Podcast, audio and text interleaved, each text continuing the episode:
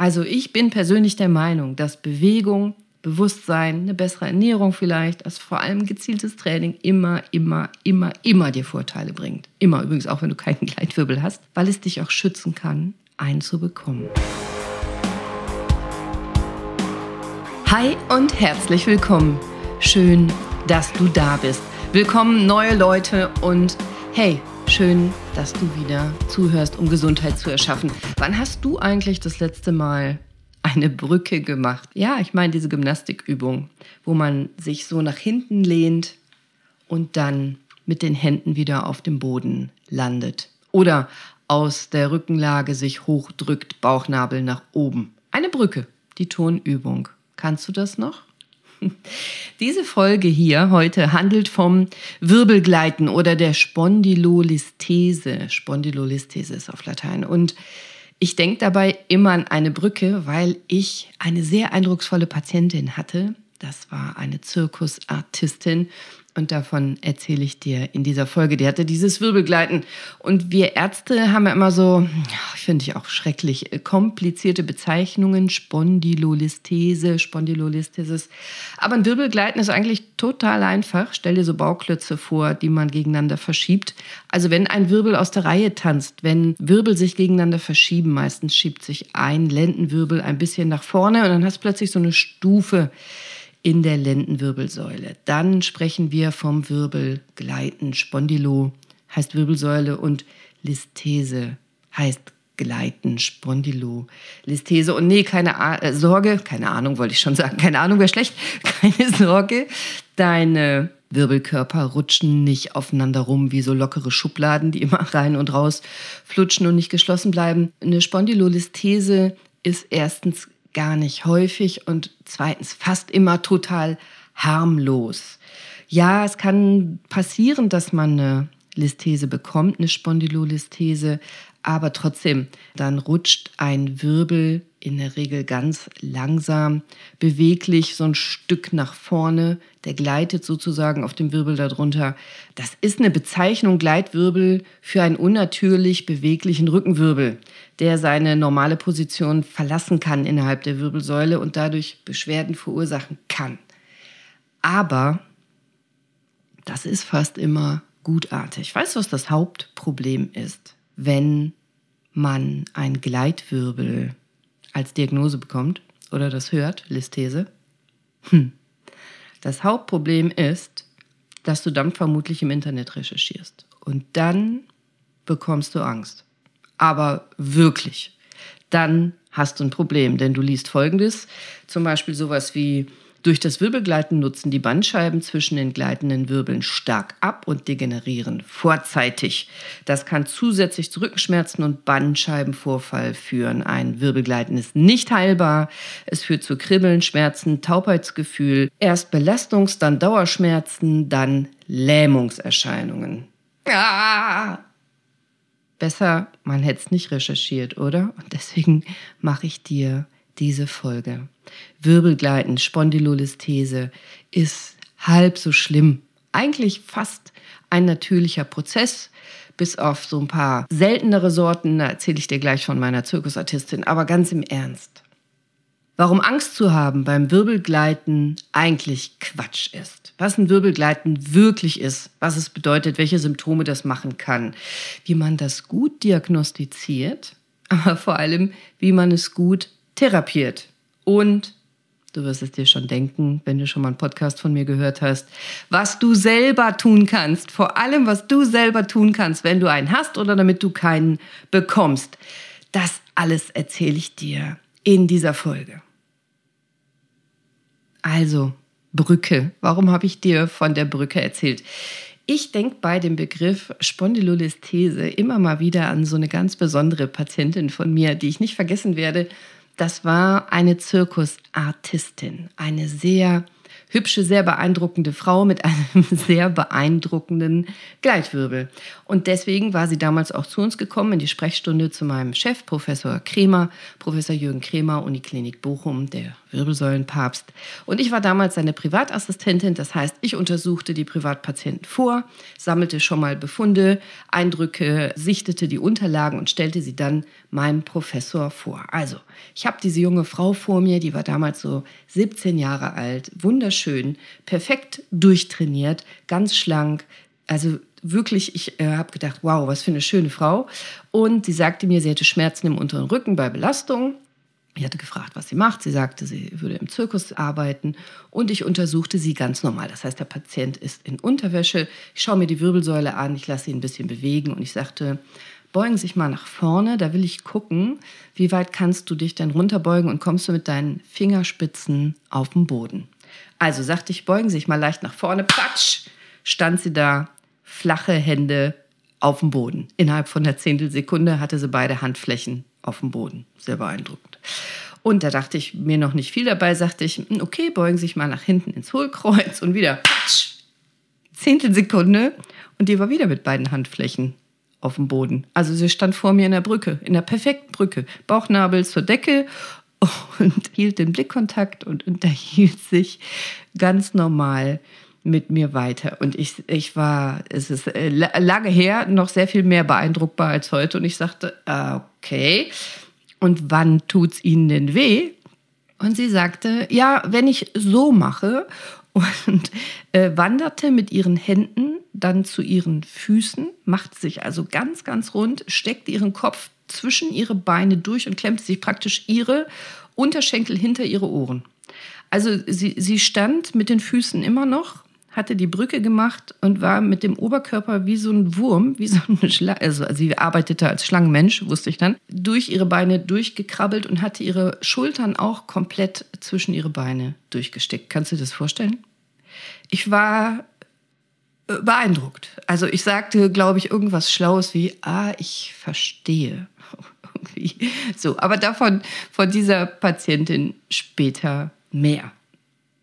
Das Hauptproblem, habe ich gesagt, wenn man dir sagt, du hast einen Gleitwirbel, ist, dass du vielleicht Angst bekommst. Und die will ich dir jetzt nehmen. Ein Gleitwirbel kann unterschiedliche Symptome hervorrufen, ja, aber das macht er selten.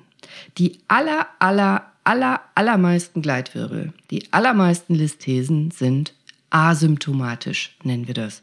Die machen nichts. Das ist ein Zufallsbefund. Du hast keine Probleme und du kriegst keine Probleme, außer du googelst vielleicht.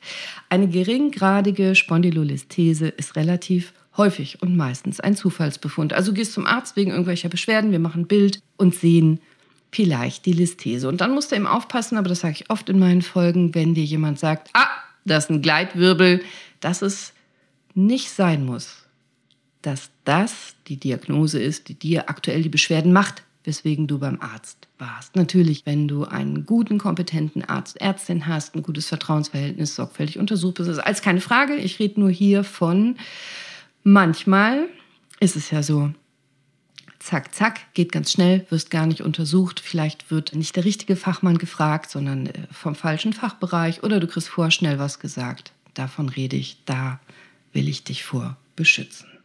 Also, nur selten ist eine Listhese wirklich symptomatisch. Dann ist er oft verbunden mit so einem Kreuzschmerz, so einem tief sitzenden Schmerz im Kreuzbein, in der unteren Lendenwirbelsäule. So tief sitzende Schmerzen im unteren Rücken kannst du haben. Und meistens werden die Beschwerden dann schlechter, wenn du ins Hohlkreuz gehst.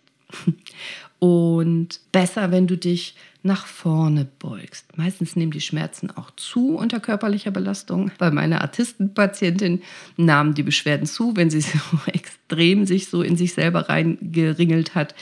Aber bei den meisten Patienten, die wirklich eine symptomatische Listhese haben, nehmen die Beschwerden zu unter körperlicher Belastung und können dann auch ausstrahlen, zum Beispiel ins Gesäß, in die Oberschenkel oder in die Beine aber die meisten Listhesen sind unauffällig. Also die Menschen sind beschwerdefrei. Circa 6% der westlichen Bevölkerung hat einen Gleitwirbel, eine Listhese, mehr Frauen als Männer, aber Die meisten bleiben beschwerdefrei. Schätzt doch mal, wie viele beschwerdefrei bleiben mit Nalisthese.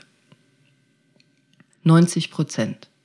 Tatsächlich verursacht ein Wirbelgleiten in etwa 90 Prozent der Fälle keine Beschwerden.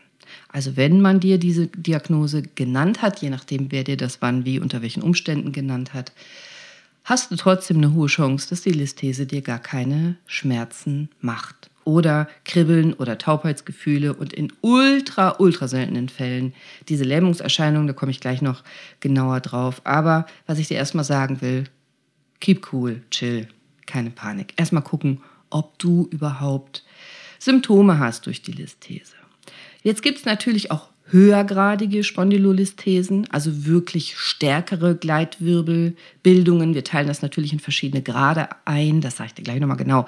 Und dann kann es am Ende, wenn es eine wirklich ausgeprägte Listhese ist, zu so einer Hohlkreuzbildung kommen, dass du eine Hüftlendenstrecksteife hast. Klingt auch schön, ne? Schönes Wort. Hüftlendenstrecksteife. Mein Lieblingswort ist übrigens Pseudosquamöses Ovarialkystrom. Das ist ein Tumor aus der Gynäkologie. Ich habe in meinem Medizinstudium und auch in der Ausbildung danach immer so Lieblingsworte gesammelt. Hüftlendenstrecksteife, finde ich, ist ein super Wort. Musste mal zehnmal hintereinander schnell sagen. Aber zurück zur Spondylolisthese. Also, wenn du dein Hüftgelenk nicht gut bewegen kannst, wenn es nicht gut in die Streckung geht und nicht gut in die Beugung geht. Das kann ein wesentlicher Punkt sein, dass das eine Beschwerdesymptomatik ist, kann man aber auch bei anderen Erkrankungen haben, bei anderen Diagnosen haben. Also auf Deutsch, es kommt zu einer Bewegungseinschränkung. Du bist nicht gut beweglich in der Beckenlendenregion, wenn es ein akut schmerzhaftes Stadium der Listhese ist. Viele Menschen sind so auch nicht gut in der Hüftbeweglichkeit und das ist auch ein wesentlicher Grund für Rückenschmerzen. Deswegen soll man immer das Becken gut bewegen. Aber da komme ich später bei Therapie zu. Jetzt nimmst du bitte nur mit. Symptome durch Wirbelgleiten sind selten und wenn am ehesten dann belastungsabhängige Schmerzen im unteren Rücken. Also, vielleicht kannst du es dir so besser vorstellen. Die Wirbelsäule, die besteht ja aus einzelnen Wirbelkörpern, wie so Klötze oder wie so Zuckerwürfel, die aufeinander stehen. Dazwischen sind die Bandscheiben. Und wenn zwei Wirbel gegeneinander sich so ein bisschen verschieben, dann zieht das natürlich auch hinten an den abgehenden Nerven, Nervenwurzeln und kann Beschwerden machen. Der Wirbel gleitet praktisch immer in dieser Richtung vorne, hinten, selten zur Seite, auch wenn das theoretisch geht, macht er aber praktisch nie. Das hat anatomische Gründe, ist jetzt hier egal. Aber diese unnatürliche Beweglichkeit des Wirbels, das kann Beschwerden machen. Das kann angeboren sein, dass ein Wirbel instabil ist sozusagen. Oder du kannst es erwerben, das ist das Typischste. Dass, wenn wir älter werden, so ab dem 50., 60. Lebensjahr, die Bandscheibe altert, die lockert sich so ein bisschen auf, dann sind die Wirbelkörper verschieblicher gegeneinander, gibt noch ein paar andere Gründe und dann kann das so leicht gleiten. Das erste, das Angeborene, wo wirklich angeboren etwas locker ist, wo du eine echte äh, Lyse hast, also eine echte Auflösung, da ist was nicht fest.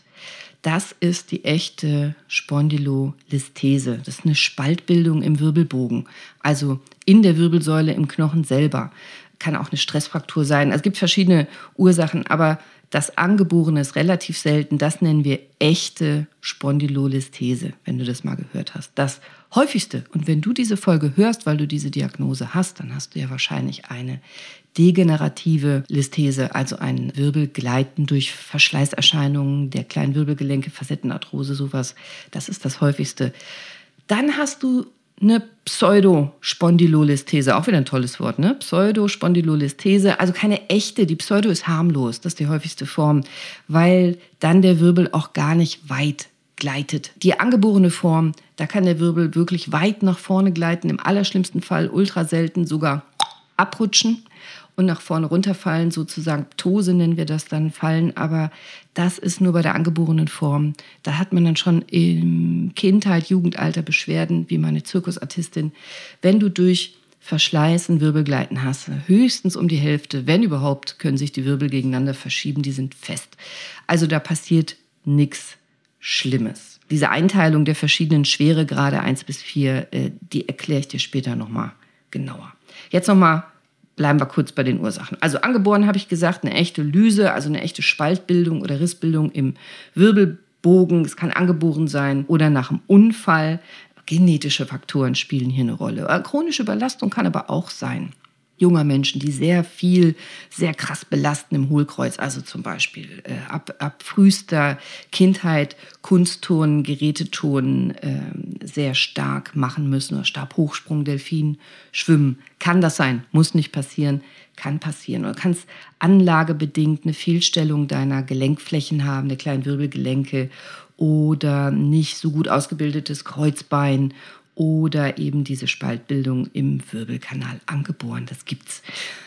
Dieses regelmäßige Überlasten im Sport, das ist meistens bei so Sportarten mit zyklisch ins Hohlkreuz gehenden Bewegungen, also Turnen, Speerwerfen, ah, was gibt es noch? Ballett, Akrobatik, das, was ich eben genannt habe, Kunst, Touren. Also Sachen, die immer, immer, immer wieder ein Hohlkreuz erfordern und das ab frühester Kindheit. Und dann gibt es die Beschwerden meistens schon im Alter, so Wachstumsalter zwischen 12 und 17. Dann haben die Kinder, die Jugendlichen schon Beschwerden. Wie meine Akrobatin, die als Schlangenmensch auftrat seit ihrem dritten Lebensjahr. Und sie hatte seit dem zweiten oder dritten Lebensjahr täglich viele Stunden trainiert. Das macht man so, wenn man im Zirkus arbeitet. So hat sie mir das auch erklärt. Das ist auch ganz normal. Und natürlich wächst du da rein und deine Eltern tun das und alle anderen tun das und auch du trainierst von Anfang an und machst dich nützlich und äh, hilfst mit und, und guckst, was du später, welche Art Schaustellerei, welche Art Auftritte in der Manege du machen willst. Das heißt, sie hat auch ihre ganze Kindheit und Jugend sehr hart in diese Richtung trainiert. Und genauso habe ich das auch meinem Professor erzählt. Hier die Patientin so und so, so und so, so und so und erzählte meinem Professor dann von meiner Untersuchung und von meiner Verdachtsdiagnose Wirbelgleiten. Da war ich ganz stolz, dass ich diese Verdachtsdiagnose hatte, Wirbelgleiten. Und bei meinem Professor, damals sieht er mich noch, kam so ganz kurz so ein Leuchten über sein Gesicht. Die Augen leuchteten kurz. Er, er liebte die Wirbelsäule und hat mir das auch beigebracht. Und er sagte, oh, ist das wohl eine isthmisch-spondylolytische Spondylolisthese, Frau Kollegin? Und ich hatte wirklich keine Ahnung, was er meinte. Und ich war überrascht, überrumpelt, so, so ein bisschen stolz, dass ich die richtige Diagnose wohl gestellt hatte. Aber ich hatte keine Ahnung, was ich sagen sollte und äh, sagte so, äh, äh, äh ja. Und ich habe mir vorgenommen, oh mein Gott, ich muss das nachlesen. Heute Nacht, heute Nacht lese ich das alles nach. Ich gucke, was das ist. Eine isthmisch-spondylolytische Spondylolisthese. Ich hatte das irgendwie schon mal gehört, schon mal gelernt, aber nicht mehr auf der Platte in dem Moment. Und das, das tat ich auch. Ich habe das nachts nachgelesen und ja, ich hatte recht mit meiner Glücksverdachtsdiagnose. und wie ich meinen Professor kenne, hat er gemerkt, dass ich geblufft habe. Aber wir haben nie mehr drüber gesprochen. Er war in solchen Sachen sehr höflich und dachte sich dann so, seinen Teil. Also, ja, die hatte eine isthmisch-spondylolytische Spondylolisthese. Cooles Wort. Und du weißt jetzt, angeboren und durch diese chronische Überlastung hatte die ein echtes Wirbelgleiten. Die nicht angeborenen Veränderungen der Wirbelsäule, also durch Verschleiß, die degenerativen, das sind die, die ich in meiner Praxis praktisch täglich sehe. Und das sind die, die die meisten Menschen haben. Das ist die häufigste Form, also Gleitwirbel als Folge von Wirbelgelenk, Arthrose, Verschleiß. Das ist dann die Pseudo, habe ich ja gesagt, Pseudospondylolistese, die harmlose Form durch die Auflockerung der Bandscheiben. Und in 90 Prozent ist dann der Lendenwirbelkörper 4 oder 5 betroffen, sind die unteren und 80 Prozent betreffen den fünften Lendenwirbelkörper. Wenn also einer sagt, er hat Gleitwirbel, kannst du punkten und sagen, oh, der fünfte Lendenwirbel und er wird denken, du hast wahnsinnig viel Ahnung, hast dir vielleicht aber nur gemerkt, das ist sehr sicher, über 80 Prozent, dass der fünfte Lendenwirbelkörper betroffen ist. Und dieses Wirbelgleiten, von dem ich jetzt spreche, das Degenerative, das ereignet sich meist irgendwann zwischen dem 50. und 60. Lebensjahr und ist Folge altersbedingter Bandscheibenauflockerung, so nennen wir das. Die Bandscheibe altert und der Wirbel bewegt sich so ein bisschen, nicht mehr als halber Durchmesser des unter ihm liegenden Wirbels nach vorne. Also easy, harmlos, passiert nichts Schlimmes, ja, kann es Beschwerden haben, aber der Wirbel kann nicht komplett abrutschen. Deswegen sagen wir ja auch Pseudo-Listhese. Dann gibt es noch so Ursachen wie Brüche, Frakturen, Tumoren, Entzündungen. Also das nennen wir dann pathologische Spondylolistese. Da will ich jetzt aber gar nicht näher drauf eingehen. Das führt zu weit. Wir haben schon wieder 20 Minuten und ich bin immer noch nicht bei der Therapie. Wie diagnostiziert man denn guten Gleitwirbel? Also den muss natürlich von anderen Erkrankungen abgrenzen. Ich sage ja immer, die allermeisten Schmerzen im Rücken sind myofaszial, also Muskel und Faszie und gar nicht unbedingt strukturell Knöchern oder Bandscheibe. Das muss als erstes abgegrenzt werden. Das fühlt sich ja alles ähnlich an. Tiefsitzender Kreuzschmerz kann ganz viele verschiedene Ursachen haben. Das heißt, du brauchst eine gute Befragung, eine gute Anamnese, dass die Beschwerden zum Beispiel auftreten bei körperlicher Belastung, dass die besser werden, wenn du dich nach vorne beugst, dass die schlechter werden, wenn du dich nach hinten beugst, dass es erst nach dem 50. Lebensjahr aufgetreten ist und noch ein paar andere Sachen dazu. Und es ist in der Medizin immer so, da gibt es nicht wie so eine Checkliste richtig falsch, wie im Cockpit, äh, im Flugzeug, bevor man startet, äh, gemacht oder nicht gemacht, vorhanden, nicht vorhanden. Medizin ist komplex. Der Mensch ist komplex und das ist ja auch das Schöne an der Medizin. Deswegen ist Medizin auch eine Kunst, keine Wissenschaft und ich glaube auch gar nicht, dass die künstliche Intelligenz uns so schnell ersetzen kann, uns Ärzte, weil da wahnsinnig viele Faktoren mit reinspielen. Aber diese Fragen solltest du dir oder deinem Arzt beantworten. Das wird schon mal Sinn machen, die Absicherung, die Bestätigung der Diagnose, die erfolgt dann durch eine Bildgebung. Oft sieht man das im normalen Röntgen nicht. Nicht unbedingt. Also so eine 45 Grad Schrägaufnahme kann Sinn machen, also dass man wirklich sieht, wenn man so schräg röntgt, ob das eine echte Lyse ist, ob da wirklich was unterbrochen ist, knöchern. Meistens braucht man entweder ein Kernspin oder so Funktionsröntgenaufnahmen. Also im Röntgen, wo du dich wirklich sehr stark nach vorne beugst und sehr stark nach hinten beugst, von der Seite geröntgt wird, damit man sieht, der Wirbel schiebt nämlich nicht unbedingt, wenn du gerade stehst oder auf dem Rücken liegst, sondern in der Bewegung, in der Funktion nennen wir das. Und es gibt auch Funktionsuntersuchungen der Wirbelsäule im Kernspin. Dann braucht man so ein offenes MRT, das geht nicht in der Röhre, das geht im offenen Kernspin. Dann liegt der Patient auf dem Bauch und dann wird die Wirbelsäule nach vorne und nach hinten gebeugt und man kann dabei einen Kernspin machen. Also man braucht häufig diese Funktionsaufnahmen, um sicher zu sein, dass das eine Spondylolistese ist. Normales Röntgen von vorne und seitlich reicht oft nicht. So, und dann unterscheiden wir eben vier schwere Grade. Eigentlich Grad 1 bis 5. Der fünfte ist dann aber die Ptose, wenn es wirklich abgerutscht ist. Realistisch und im Alltag benutzen tun wir Orthopäden die Schweregrade 1 bis 4. Also Grad 1 weniger als 25 Prozent Versatz, Grad 2 25 bis 50 Prozent Versatz des Wirbelkörperdurchmessers, der Wirbelkörpertiefe, sagen wir. Grad 3 ist mehr als 50 Prozent bis 75 Prozent Versatz und Grad 4 ist dann mehr als 75 Prozent Versatz. So, ist ja alles ganz hübsch, ist ja alles ganz langweilig, ist ja alles ganz interessant oder auch nicht für dich. Was machst du denn jetzt? Ja, was machst du jetzt, wenn du einen Gleitwirbel hast?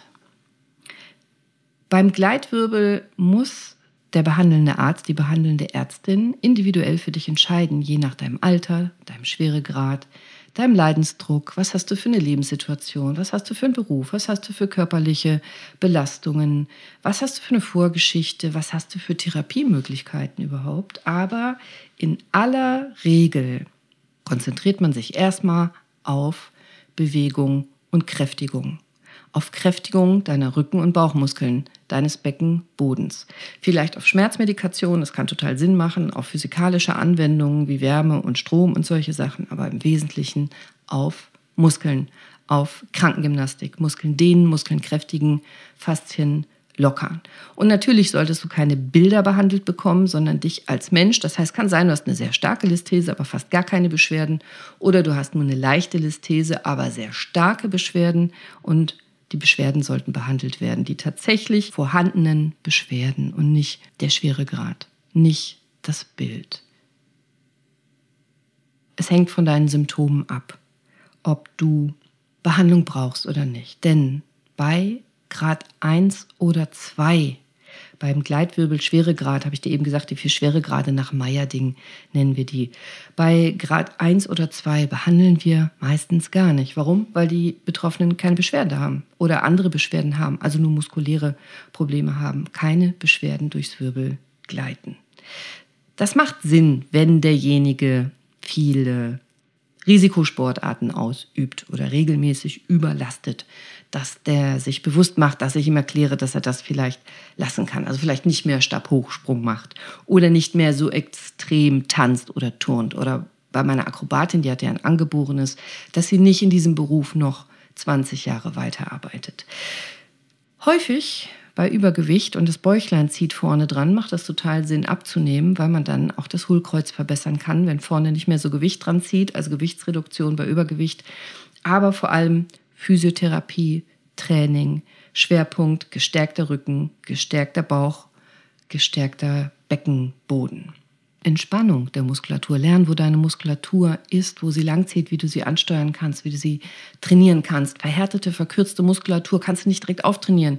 Die braucht meistens erstmal Wärme, Massage, manuelle Therapie, Dehnung, vielleicht Medikamente. Es kann total Sinn machen, eine Orthese zu tragen, so ein Lendenstützmieder. Also von außen etwas zu tragen, eine Orthese, jetzt äh, schreien dann direkt viel auf, nein, das äh, sorgt dafür, dass die Muskeln sich abbauen. Nein, das halte ich für Unsinn. Eine Orthese zum richtigen Zeitpunkt eingesetzt entlastet die verhärtete, verkrampfte und schmerzende Muskulatur, die du sowieso nicht trainieren kannst, weil sie dir erstens gerade wehtut und die zweitens total dicht macht und verhärtet und verkrampft ist. Wenn die Muskulatur locker lässt, loslässt, nicht mehr so weh tut, erst dann kannst du sie sinnvoll trainieren. Und das muss immer das Ziel sein, die sinnvoll aufzutrainieren. Also die Lösung ist nicht Orthese tragen, fertig. Also ins Korsett und das war's. Das ist nicht die Lösung. Die Lösung ist leider immer ein bisschen anstrengend und liegt bei dir. Du musst es auftrainieren, du musst Sport machen, du musst Training machen. Du musst lernen, wo deine Muskeln langlaufen und wie du sie dehnst und wie du sie kräftigst. Und dann kann vorübergehend so eine Orthese total Sinn machen. Auch eine Injektionstherapie kann total Sinn machen, aber eben vorübergehend, nicht auf Dauer. Auf Dauer bist du gefragt. Und natürlich gibt es auch Formen und Konstellationen, da machen Operationen Sinn. Entweder so eine Mikrodekompression, wo man aus dem Wirbelkanal ein bisschen Knochen wegnimmt, weil durch das nach vorne schieben, also die Wirbel schieben sich ja gegeneinander nach hinten und vorne, wird es enger und zieht an Nerven, da kann man Platz schaffen. Das kann man auch unter Mikroskop machen, das erzähle ich gleich nochmal genauer. Oder durch eine Stabilisierung, durch eine Fusion, durch eine Versteifung. Also das ist dann ein Stabschraubensystem, um den Gleitwirbel sozusagen fest zu, jetzt hätte ich fast gesagt, dübeln. Dübeln nehmen wir nicht wirklich, aber ähm, ja, um es fest zu stabilisieren, damit die Wirbel gegeneinander permanent festbleiben können. Erzähle ich gleich nochmal kurz was zu. Der wichtigste Teil für mich in dieser Folge ist Bewegung, Bewusstsein. Also ich bin persönlich der Meinung, dass Bewegung, Bewusstsein, eine bessere Ernährung vielleicht, als vor allem gezieltes Training immer, immer, immer, immer dir Vorteile bringt. Immer übrigens auch, wenn du keinen Gleitwirbel hast, weil es dich auch schützen kann, einen zu bekommen. Das ist aus meiner Sicht immer das Wichtigste und das Gute ist, das hast du selbst in der Hand. Äh, Schrauben und Stangen einbauen lassen, das kannst du nicht selber machen. Noch nicht mal Chefärzte, Wirbelsäulensektionen können das selber machen. Die müssen das machen lassen. Aber trainieren, das hat jeder selbst in der Hand. Du auch. Sollen wir? Ich mein's ernst. Sollen wir? Sollen wir mal kurz zwei, drei Übungen machen? bevor ich dir weiter von der Physio erzähle, komm, wir machen mal eben. Komm. Also, wenn du jetzt nicht gerade Auto fährst, dann geht's nicht, aber dann kannst du es später machen. Du kannst zurückspulen. Guck mal bei Minute, wie viel ich jetzt bin. Ungefähr Minute 30 wird es sein. Und geh doch mal in den Vierfüßlerstand. Knie auf dem Boden, Handflächen auf dem Boden und dann streck doch mal deine Beine nach hinten lang aus. Leg sozusagen deine Fußrücken auf dem Boden ab. Deine Arme sind gestreckt, wir sind so im Liegestütz, die Handflächen aufgestellt, Handgelenke, Schulter schön gerade, bilden eine Linie und jetzt lässt du einfach mal deine Hüfte nach unten zum Boden durchhängen. Lass den Rücken mal richtig durchhängen. Ja, ich mache das mit, deswegen klingt das so bescheuert. Also mitgehangen, mitgefangen. Jetzt dehnst du vorne die Faszien, die Bauchmuskeln. Und wenn du jetzt Schmerzen im Rücken hast, dann machst du sehr wahrscheinlich alles richtig. Diese Übung ist dann sehr wahrscheinlich von dir korrekt ausgeübt, denn das kann die Schmerzen provozieren. Bei diesen fünf Tibetern, was ich immer predige, diese fünf Tibeter, das sind Übungen, die ich morgens mache und da, wo ich auch immer rate, das sind ganz leichte Übungen, dass du die auch machen kannst morgens. Dauert nur ein paar Minuten, da kommt diese Form auch vor. Du dehnst jetzt deine sogenannte vordere Kette, nennen wir das, deine bauchseitigen Faszien dehnst. Was du damit machst, ist, du nimmst Zug von dem Wirbel der sich nach vorne verschoben hat. Also du kannst die umliegende Muskulatur so entspannen. Hängst du noch? Dann bewege mal so ein bisschen hin und her, schieb mal ein bisschen das Becken. Bisschen rechts und links, gib das mal, dreh das mal. Genau, häng mal richtig durch. Und jetzt Übung 2, jetzt sind wir sowieso gerade unten. Geh mal auf ein Knie also wie bei einem Heiratsantrag oder wenn du zum Ritter geschlagen werden sollst. Stell mal das rechte Bein vorne auf, links bleibst du auf deinem Knie und jetzt kniest du so.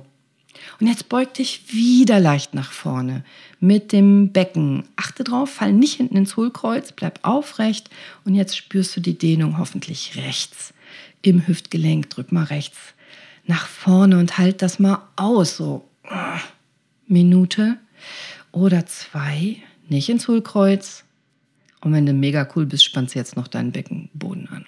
Und dann wechsel mal aufs rechte Knie und stell die linke Fußsohle auf und wieder nach vorne drücken, dehnen. Mhm. Und während du dehnst, erinnerst du dich, sagte, ganz viele Beschwerden haben damit zu tun, dass wir im Hüftgelenk, im Beckenbereich, Beckenlendenregion steif sind. Dagegen tust du gerade was. Du dehnst auf deine Beckenregion. Genau. Samba wäre auch eine super Idee. Tänzer machen das automatisch durch das Training. Gute Becken. Beweglichkeit. So, und jetzt darfst du dich hinsetzen, setz dich mal auf einen Stuhl oder auf deine Couch, das ist auch in Ordnung. Und besorg dir doch mal zweieinhalb Liter Flaschen Wasser am besten. Oder ein anderes gesundes Getränk. Gesundes Getränk. Das sind jetzt deine Hanteln. Jetzt setzt du dich gerade auf den Stuhl, beide Füße auf dem Boden, parallel nebeneinander die Füße, nicht übereinander schlagen. Setz dich gerade hin und jetzt spannst du deinen Bauch ein, zieh mal den Bauchnabel nach innen, zieh mal den Beckenboden hoch, spann mal deine Po-Muskeln an, spann mal deinen Po an. Und jetzt hast du rechts und links die Flasche, in jeder Hand eine. Und jetzt dehnst du dich mit geradem Rücken einmal nach vorne. Also ganz kleines Stück nach vorne beugen. Und jetzt hebst du abwechselnd einen Arm gestreckt hoch. Rechts nach oben, und jetzt kommt rechts runter und links geht nach oben, immer abwechselnd.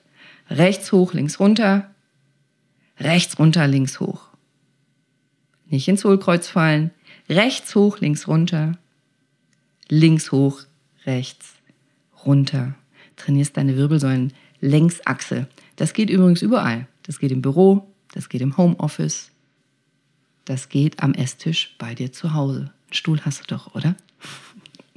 Und von diesen Übungen, danke, du kannst aufstehen, ich stehe jetzt auch wieder auf. Von diesen Übungen, da gibt es hunderte, auch wirklich gute Übungen. Das ist jetzt nur so ein Appetizer. Ich wollte einfach, dass du mal gemacht hast. Und ich kann im Podcast natürlich nicht viele Übungen äh, erklären, ohne dich irgendwie äh, zu verwirren oder in Gefahr zu bringen, weil du mich nicht sehen kannst. Es gibt im Internet wirklich gute Übungen dazu. Du musst ja nicht vielleicht direkt irgendwas teures, Styropor, Faszienrollenmäßiges kaufen. Also kannst du gerne machen, musst aber nicht. Da gibt es wirklich gute Übungen. Und das ist schon das A und O. Tu was, tu was, tu was. Der Vollständigkeit halber, ganz kurz. Man kann häufig während einer guten Therapie unterstützen mit einer Injektionstherapie. Manchmal heißt die auch Mikrotherapie, je nachdem, wer das wie bewirbt und wo der herkommt und so. Im Prinzip ist das eine wirbelsäulennahe Injektionstherapie, nennt sich gerne minimalinvasiv, ist auch ein schicker Begriff, kann vorübergehend helfen, die Beschwerden zu lindern, Muskeln zu lockern, Nerven zu beruhigen, abzuschwellen, Entzündung zu verlieren. Also die Symptome, die der Gleitwirbel verursacht hat, wieder zu nehmen. Das ändert nichts am Gleitwirbel selber. Den kannst du nur stabilisieren mit Übungen, so wie gerade. Man kann diese Injektion machen mit oder ohne CT. Wer es ohne Bildgebung gelernt hat, so wie ich, der braucht die Strahlenbelastung, die damit verbunden ist, nicht. Es ist aber auch eine recht geringe Strahlenbelastung. Wenn dich das interessiert, Injektionstherapie an der Wirbelsäule, habe ich eine eigene Folge zugemacht, verlinke ich dir in den Show Notes. Dann hör da noch mal rein, da erkläre ich die Injektionen und was man da spritzt, wie oft und wohin und warum. Ganz genau. Kann aber hier beim Wirbelgleiten auch eine gute unterstützende Therapie sein. Ist nicht die Lösung aller Probleme, ist eine gute unterstützende Ergänzung einer Therapie, so wie auch Schmerzmittel Sinn machen können oder eine Orthese. Und manchmal, ja, wirklich manchmal existieren aber auch Umstände, die für eine Operation sprechen. Ich bin der Meinung, dass fast immer Sinn macht, vorher konservativ auszuschöpfen, auszutherapieren, zu gucken, was geht konservativ, also ohne OP, konservativ, was kannst du erreichen, wie viel Beschwerde, Linderung oder kriegst du Beschwerdefreiheit hin oder nicht. Aber das ist auch wieder abhängig von allen Symptomen und auch Schweregraden, wie, wie stark ist denn dein Wirbelgleiten, hast du neurologische Ausfälle, Lähmungen, wie stark sind deine Schmerzen, wie lange schon? Und was ist schon gemacht worden? Und, und, und. Macht es Sinn zu operieren.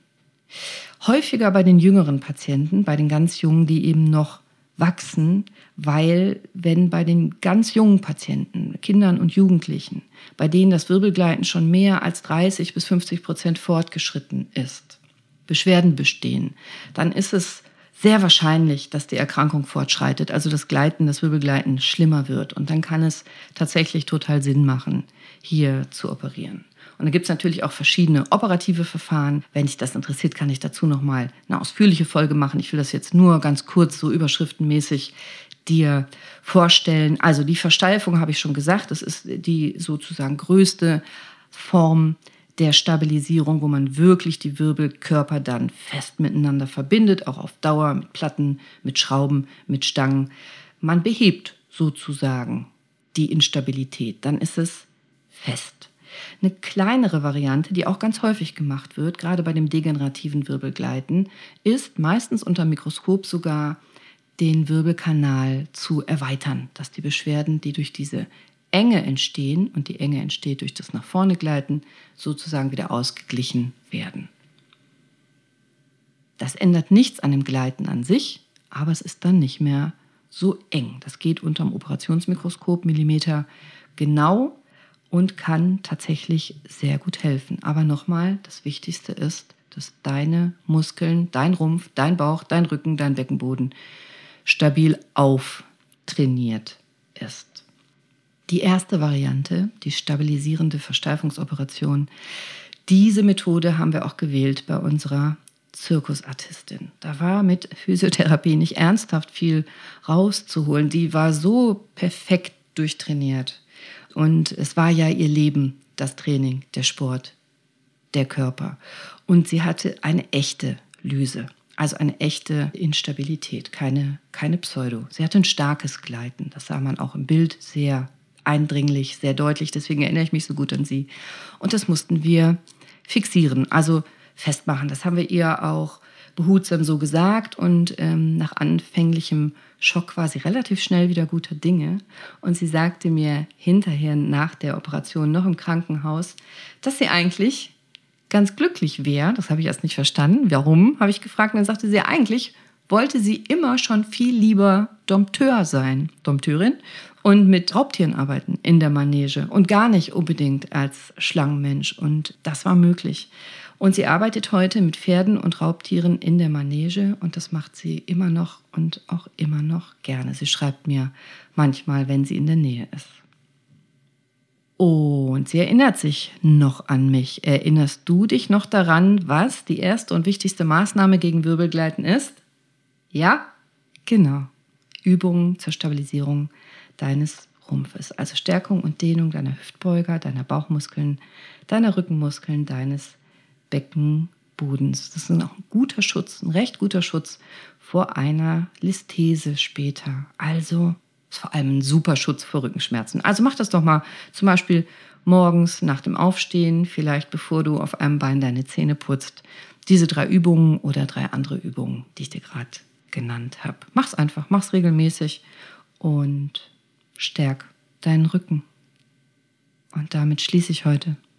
Sei bewusst. Sei mindful. Stärk deinen Rücken. Guck mal, es gibt so wenig Menschen mit Rückgrat. Sei du doch einer mit einem breiten Kreuz. Ich würde es feiern. Für die Übung kannst du ja regelmäßig zurückspulen. Jetzt lasse ich dich in Ruhe. Ich wünsche dir noch einen wunderschönen, glücklichen, fröhlichen, schmerzfreien, beweglichen und vor allem sonnigen Tag. Deine Cordelia. Ciao.